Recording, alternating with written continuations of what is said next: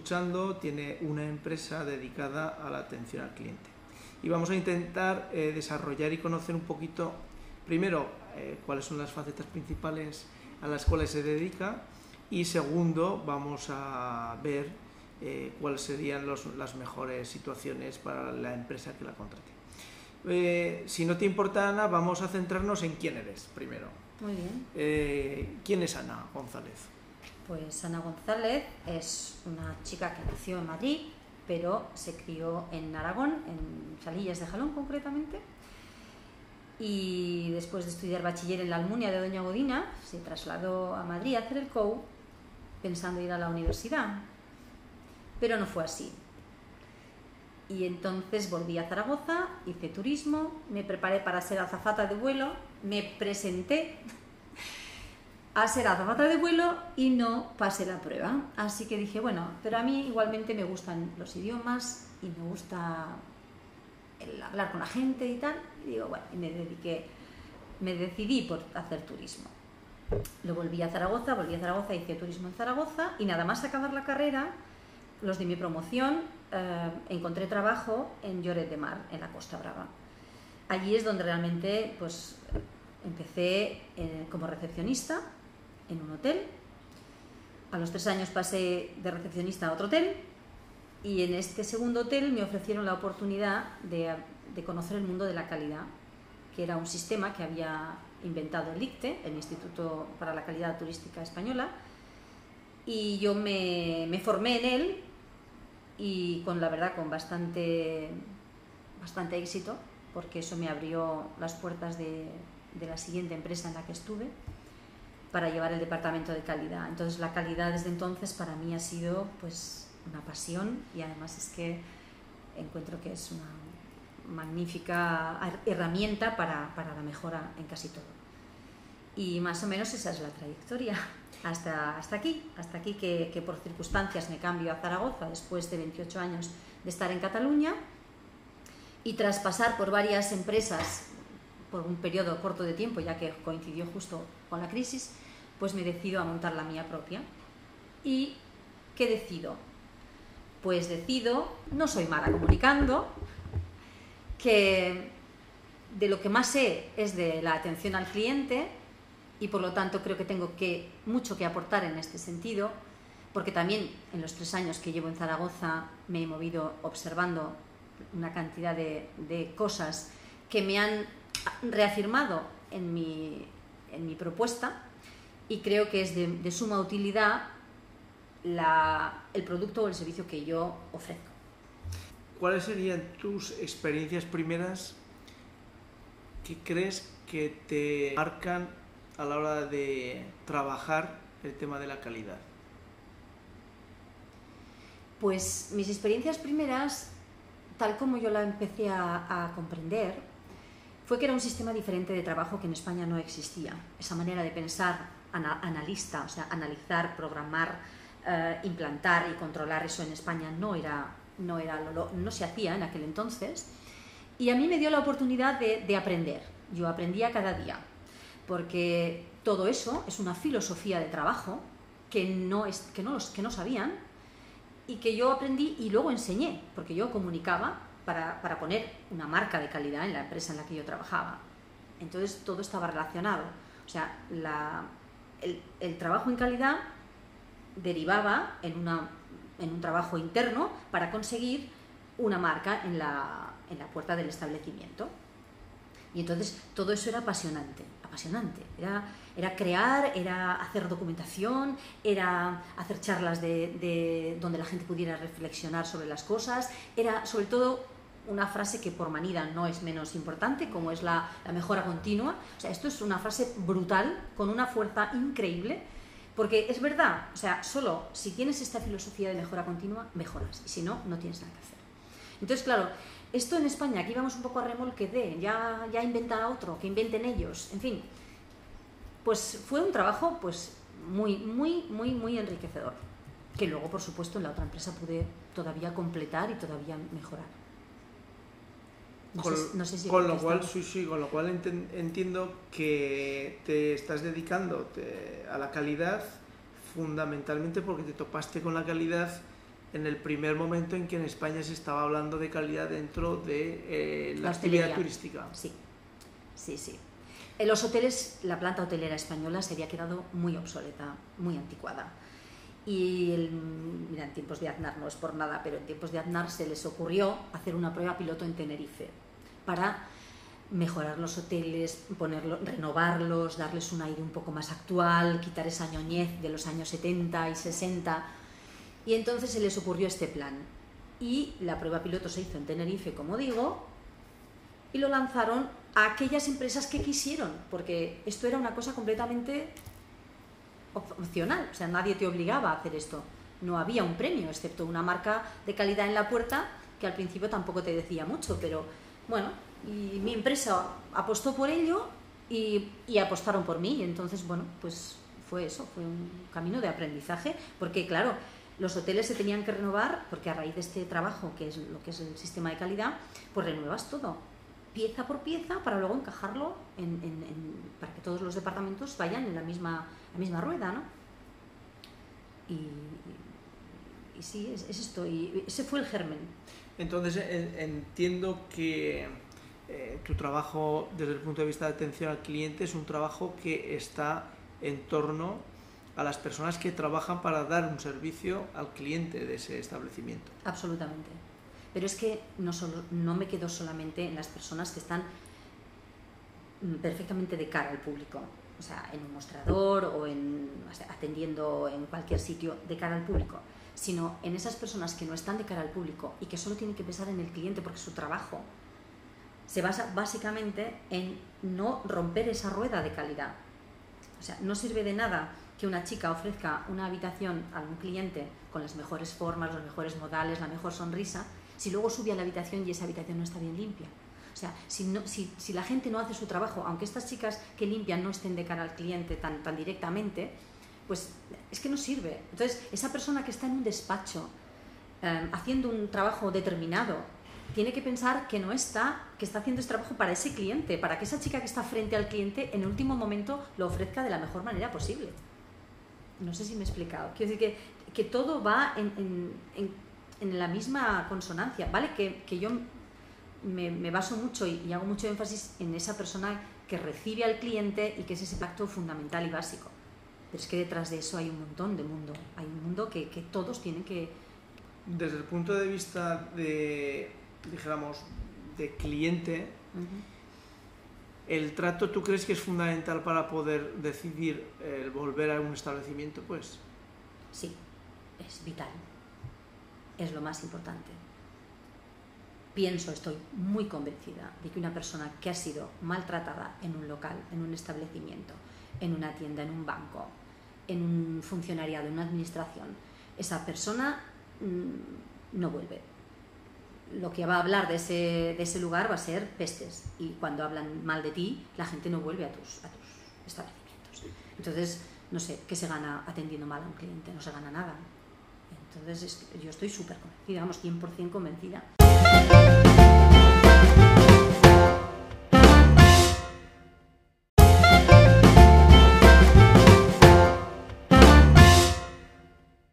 Bueno, Ana, continuamos un poquito en esta especie de vuelo de vuelo de pájaro sobre el tema de la organización.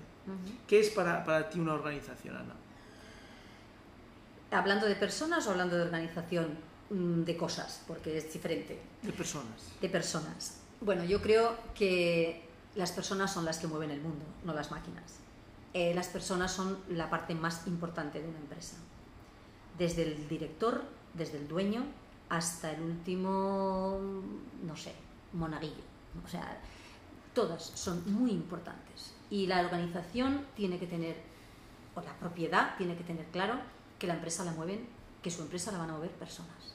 Nada más. Pueden tener un buen producto, evidentemente, a un muy buen precio, eso no lo, va, lo pueden hacer, pero si las personas no mueven eso, ese producto y, lo venden bien y lo, mueven, y, lo, y lo miman bien y tal, no, no hay nada que hacer.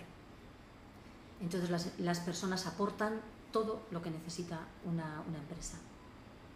Y dentro de mm, esa idea de que las personas aportan, cómo inciden eh, las políticas de recursos humanos dentro de las empresas para lo que sería la atención al cliente. A ver, los departamentos de recursos humanos... Me refiero al tema de rotaciones, plantillas... Sí, sí, sí, El departamento de recursos humanos creo que es uno de los más de los departamentos fundamentales en una empresa. El elegir, el, hacer esa pre-entrevista o esa preselección, el elegir al, empleado que tú vas a tener en, tu empresa, es una parte tan importante que realmente los departamentos de recursos humanos tienen un trabajo muy em, ingente y muy interesante, muy bonito, desde mi punto de vista. Porque se trata de escoger a aquella persona con las cualidades, características, etcétera, que necesitas verdaderamente para desarrollar un puesto de trabajo, para que te dé todo su, rendimiento en ese puesto de trabajo. Después tienen otra faceta que me parece también súper apasionante, que es el planificar la formación de los empleados de la empresa. El planificar la gestión de, la formación en una empresa es también muy bonita, porque tienes que ver qué debilidades tienen tus empleados y reforzarlas a través de la formación.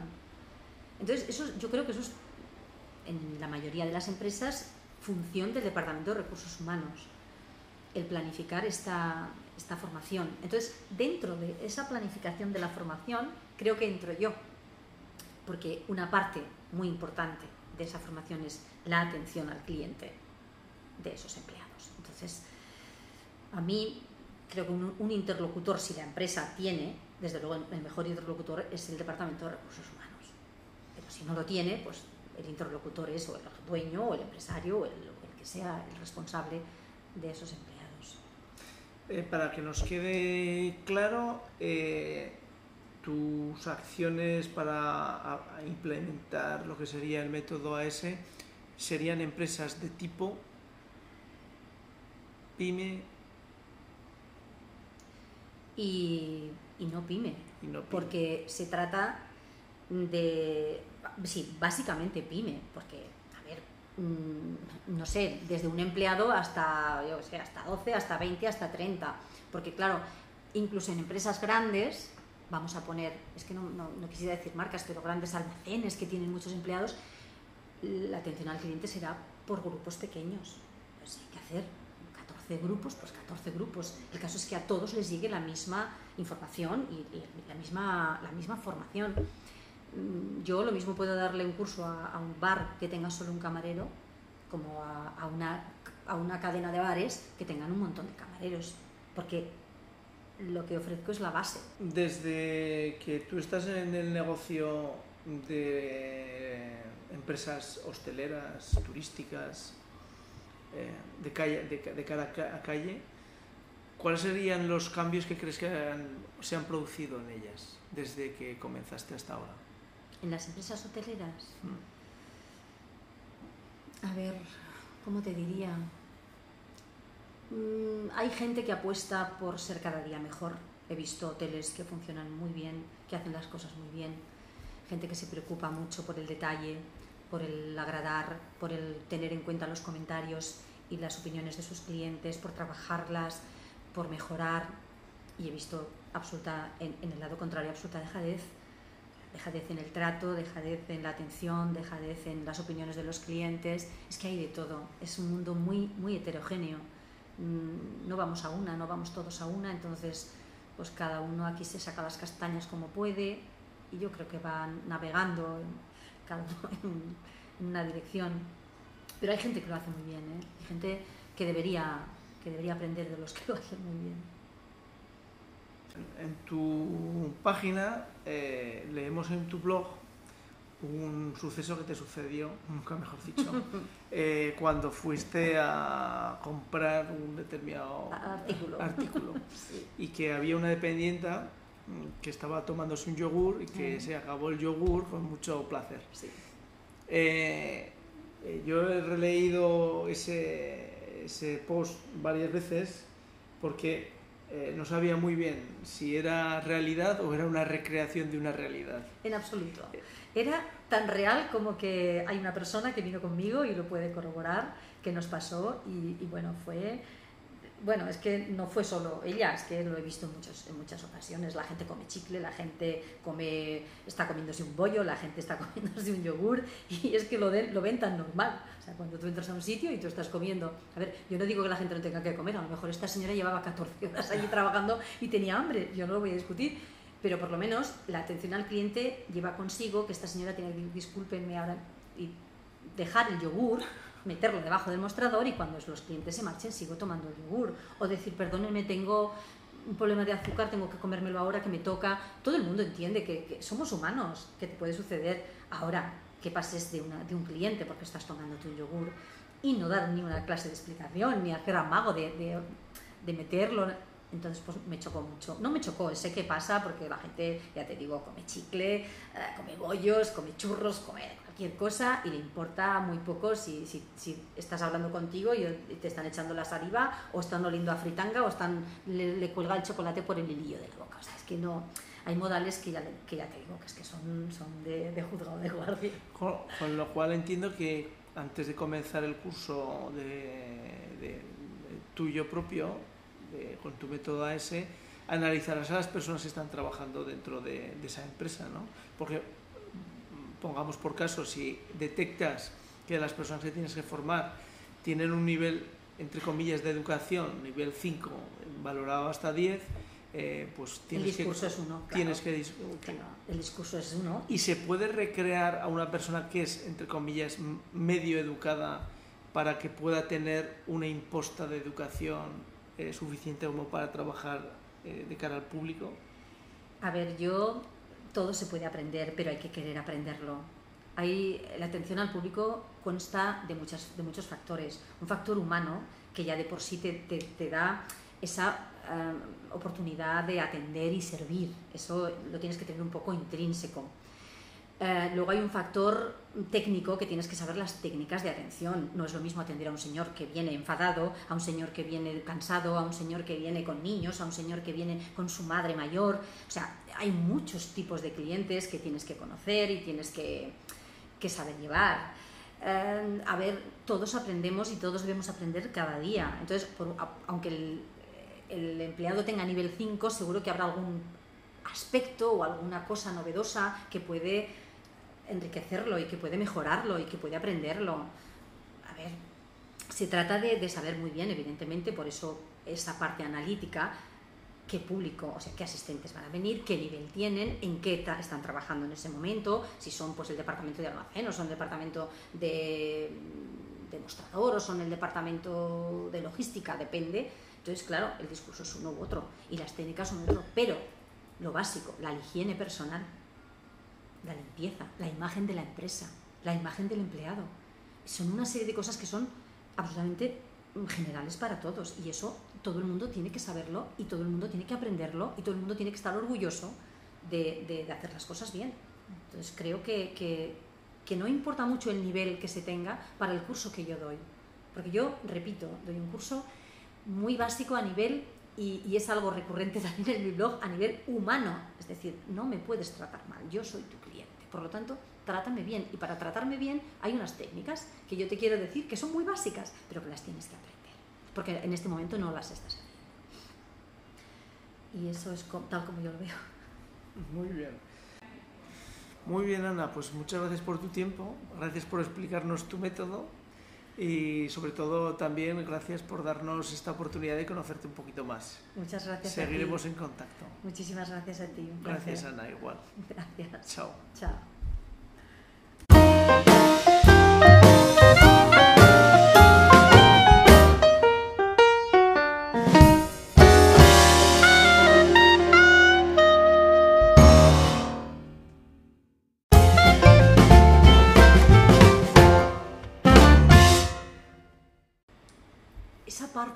De, que, un empleado pueda hablar y pueda expresarse sin miedo a que, a que le, hagan pues, ninguna clase de cortapisa, ni, ni, que porque diga, mira, esto no me gusta, esto me gusta, vaya a suceder nada, al revés, es enriquecedor para la empresa. es que esta, esta, esto no se, ve, no se veía en España, no se hace en España. En España a los empleados, ojo, con honrosas excepciones, supongo que, que existen, pero es como que no te dan opción, trabaja y punto vale, pero a ver, yo soy una persona, puedo pensar, puedo opinar, puedo ver que esto no está bien, puedo, puedo decir. Y aquí no se daba esa oportunidad y el plan de, y el sistema de calidad te lo da. O sea, el sistema de calidad te da esa opción de poder hablar sin que, sin que por ello te, te, te echen. O sea, no sé cómo decirlo, es que son muchas cosas lo que Eh, engloba este sistema de calidad. Ana, eh, en, en la página web hemos visto que hablas de un método. ¿Nos puedes explicar un poquito el método? Bueno, el método ANA de calidad es el método que yo he llamado AS. AS es una palabra que significa para mí amabilidad y simpatía. De tal manera que también para mí AS significa que a través de esa amabilidad y simpatía la empresa puede ser AS, la empresa puede ser pionera, la empresa puede ser la primera, la magnífica, la mejor y tener un as en la manga de decir, bueno, yo a través del el buen servicio que da mi personal, ese as lo tengo en la manga de tal manera que puedo hacer frente a un negocio, pues sobre todo en tiempos de crisis y para que las cosas funcionen. As es un sistema de, eh, bueno, es un, es un curso de formación en atención al cliente que se basa en los cuatro pilares del, sistema de calidad. El análisis de una situación, yo no vengo a contar nada, o sea, simplemente yo analizo con el propietario cuáles son las necesidades absolutamente imperiosas que tiene en este sentido. No vengo a decir mi curso, no, no, no, no, yo hago un curso adaptado a, estas necesidades concretas. Siguiendo con el sistema de calidad y el segundo pilar es la programación, programemos en días, horarios, um, horas, asistentes, lugar de, impartición muy bien el curso para que sea útil, para que sea dinámico, para que sea agradable a todo el mundo, para que la empresa no vaya mal porque se han puesto unos horarios horribles o lo que sea. Yo me adapto absolutamente. El tercer pilar es implantar ese curso que hemos previamente analizado y programado, lo implantamos de la mejor manera que se pueda para todos y por último ofrezco también un control de, esa formación. Es decir, yo hago, si el, si el cliente o el empresario lo desea, un, um, un mystery guest, un, un, cliente misterioso para saber si lo ha aprendido, pues ha dado fruto en principio a corto plazo, porque claro, es un curso de choque, no son muchas horas de curso, es un curso de choque para empezar a caminar y a partir de ahí, pues es lo que es. Entonces se cierra el círculo. Si el empresario ha quedado satisfecho y quiere que además de ese curso de algo posterior o algún tema en concreto referente ya no de la atención al cliente, pero de la calidad de servicio, pues yo encantada de seguir colaborando porque el mundo es muy amplio. El mundo de la calidad no solo es la atención al cliente. Yo porque me he, um, me he centrado. centrado y me he especializado en, en, este, en esta parte de atención pura y dura de cara al público. Pero el mundo de la calidad es enorme, amplio. Si tuviéramos que hablar del tema de inversiones, Uh -huh. eh, ¿cuál sería el ROI que ves claro dentro de la inversión de atención al cliente y formación en estos? Es que es mínima, porque estos cursos están subvencionados por la Fundación Tripartita para el Empleo. Entonces hay una parte importante que el crédito que las empresas tienen para formación se lo pueden bonificar. Entonces realmente no les va a costar prácticamente nada. Les cuesta los gastos de gestión, que bueno, si lo tienen dentro de la empresa son propios y entonces ya lo tienen como, como, una labor propia dentro de la empresa y si no lo tienen hay empresas que los hacen por un módico precio les hacen todo lo que es el, tema de documentación, de presentación de documentación en la tripartita los cursos verdaderamente es que no cuestan casi nada porque como repito está, están, están bonificados por la fundación tripartita por todo ese um, ese crédito que las empresas tienen para formación. ¿Cuánto tiempo eh, duraría un curso de, formación de atención al cliente? ¿O del método AS? El método AS son 12 horas de entrada, 12 horas. Si luego hay que hacer alguna hora más para eh, trabajar más un determinado tema, pues las, lo que sea necesario. Mm. Mi, mi método o mi curso es absolutamente flexible. Es decir, yo tengo un temario en estas 12 horas doy 5 temas, pero si el empresario quiere que yo incida en un tema determinado y que pase por alto o pase por de puntillas por otro, yo me, focalizo más en el tema que el empresario haya elegido. Entonces es flexible, y, pero vamos, mi curso son 12 horas como mínimo.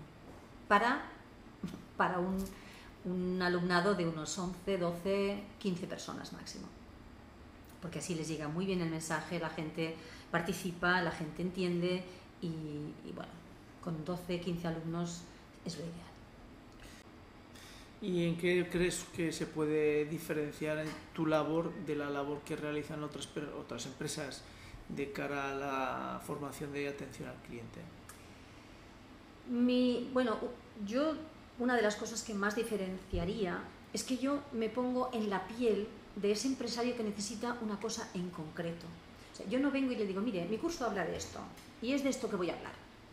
No, mi curso va a las tripas, mi curso va a la, a la calle, mi curso va al momento aquí y ahora, a la base. Al, desde el buenos días, ¿cómo está? ¿Puedo ayudarle? Hasta adiós, mmm, buen viaje, vuelva cuando quiera.